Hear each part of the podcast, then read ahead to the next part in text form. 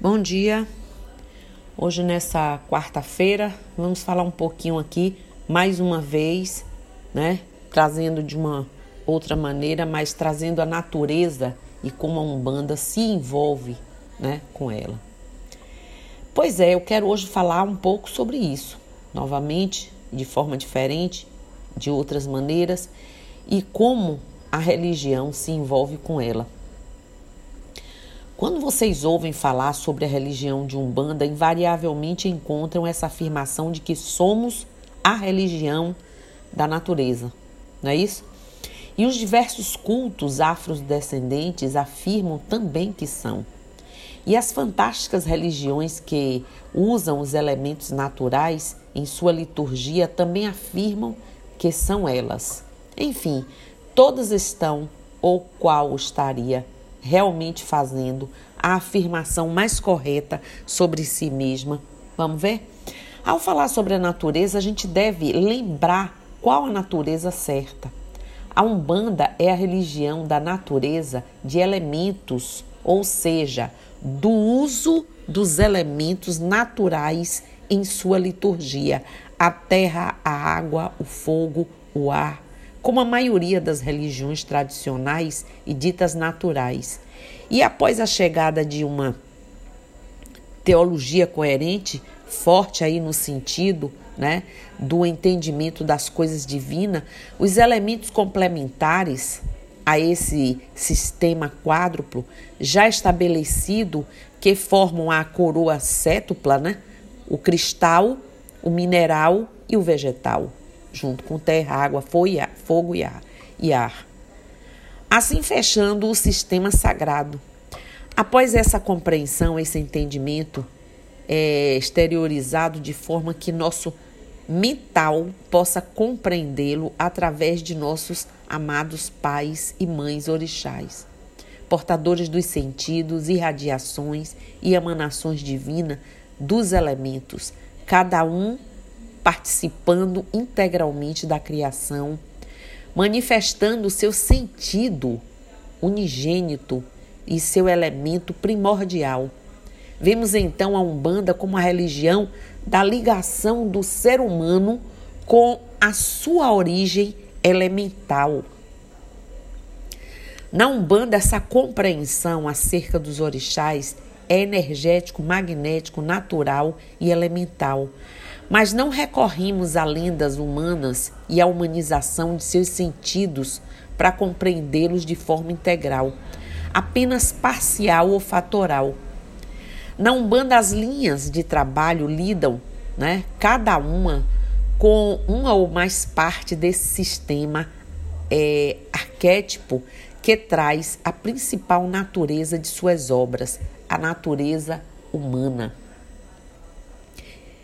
Isso mesmo, gente. Além de manipular os elementos da natureza, a Umbanda lida com a natureza humana em todos os sentidos, gêneros e fatores.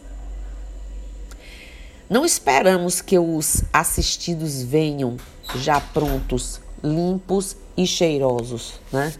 Para os trabalhos espirituais, pois lidamos com a natureza magnética, energética de cada um Somos a linha de choque com os sentidos negativos humanos.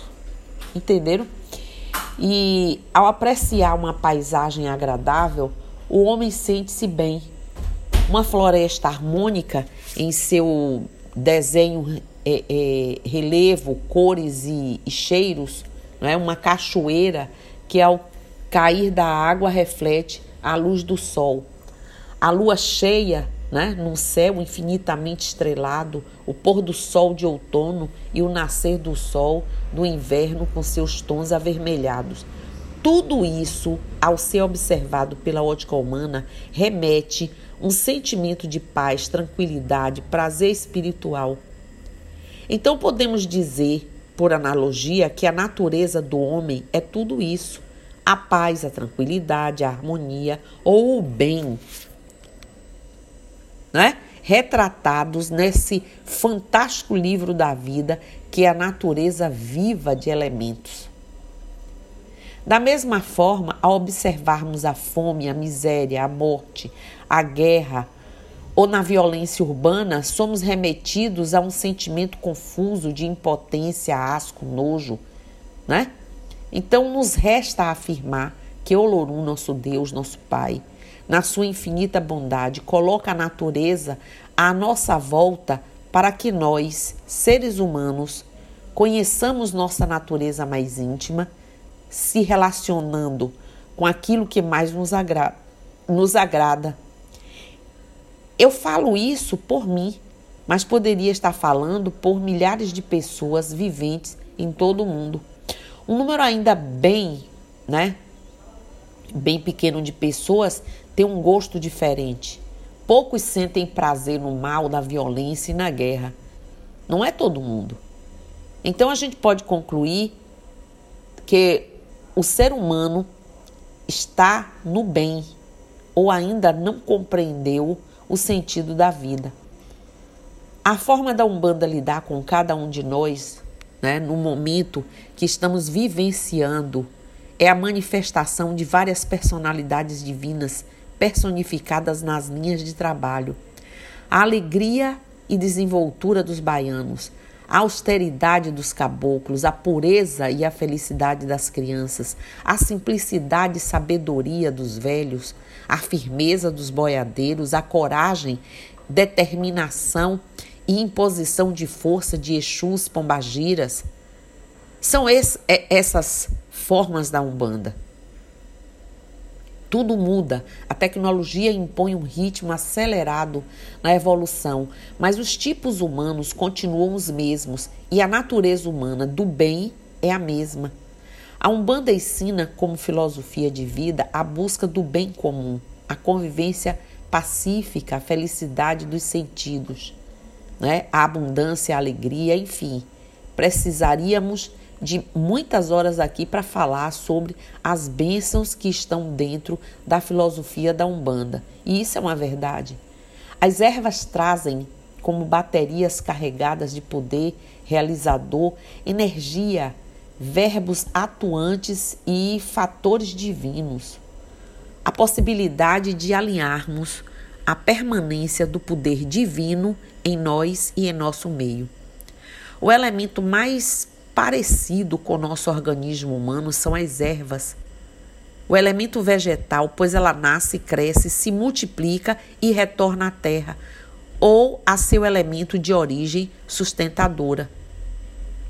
Um cristal, em qualquer estado que se encontre, ainda é um cristal. A água pode alterar seu estado sólido, líquido, gasoso e não deixar de ser água, e assim todos os elementos, exceto o vegetal não é isso? Sua estrutura orgânica se assemelha à nossa, humana. Por isso, gente, os fatores contidos nas ervas são facilmente compreendidos pela nossa estrutura energomagnética.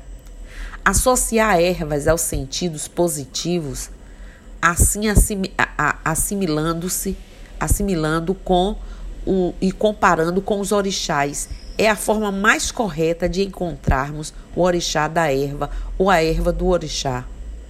Não apenas o formato da folha, seu perfume, mais ou menos doce, ou a cor da erva, são os pontos determinantes para essa associação.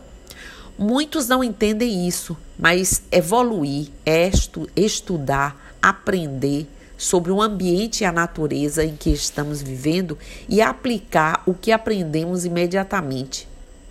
Seja seu próprio guru aí, viu? Mestre de si, encontrando divindade em si mesmo, na sua natureza do bem. As religiões são ferramentas. Nós vivemos dizendo e repetindo isso. E os religiosos também estão evoluindo. Através do conhecimento, teremos cada vez mais uma Umbanda forte, coesa e pronta para crescer. Sempre teremos críticos e pessoas que verão a religião como fonte de renda e status, mas isso faz parte do crescimento para alguns, né? Graças ao Pai, nem todos, como eu, outros, já enxergam a Umbanda como realmente ela é. Queira uma religião que ele coloque no eixo aperte seu calo, mas que ele dê também conforto, respeito, acolhimento, dedicação e que respeite quem demonstre conhecimento, assertividade, vontade de aprender e ensinar. Queira orientação, direção e competência para você ter o seu arbítrio bem substanciado, não é isso? Mas participe de tudo isso. Nada menos interessa. Nós acreditamos no ser humano. Mesmo quando cai no orgulho, na vaidade, acreditamos ser ele o único bem divino. Eu vim para aprender e ensinar e você. A natureza é verdadeiramente o único livro escrito por Olorum. Nas páginas de sua criação, os elementos naturais convergem à natureza humana de forma graciosa, simples e sutil.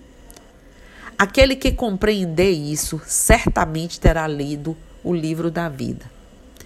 É dessa forma que eu queria hoje vir aqui pincelar sobre a natureza e que vocês não esqueçam que tem muito de tudo em nós.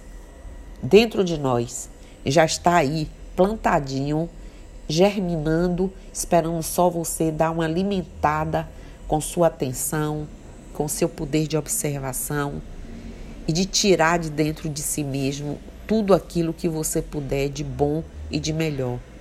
Então, hoje, essa forma de mostrar como a Umbanda se relaciona com a natureza, principalmente com a natureza humana. Ok?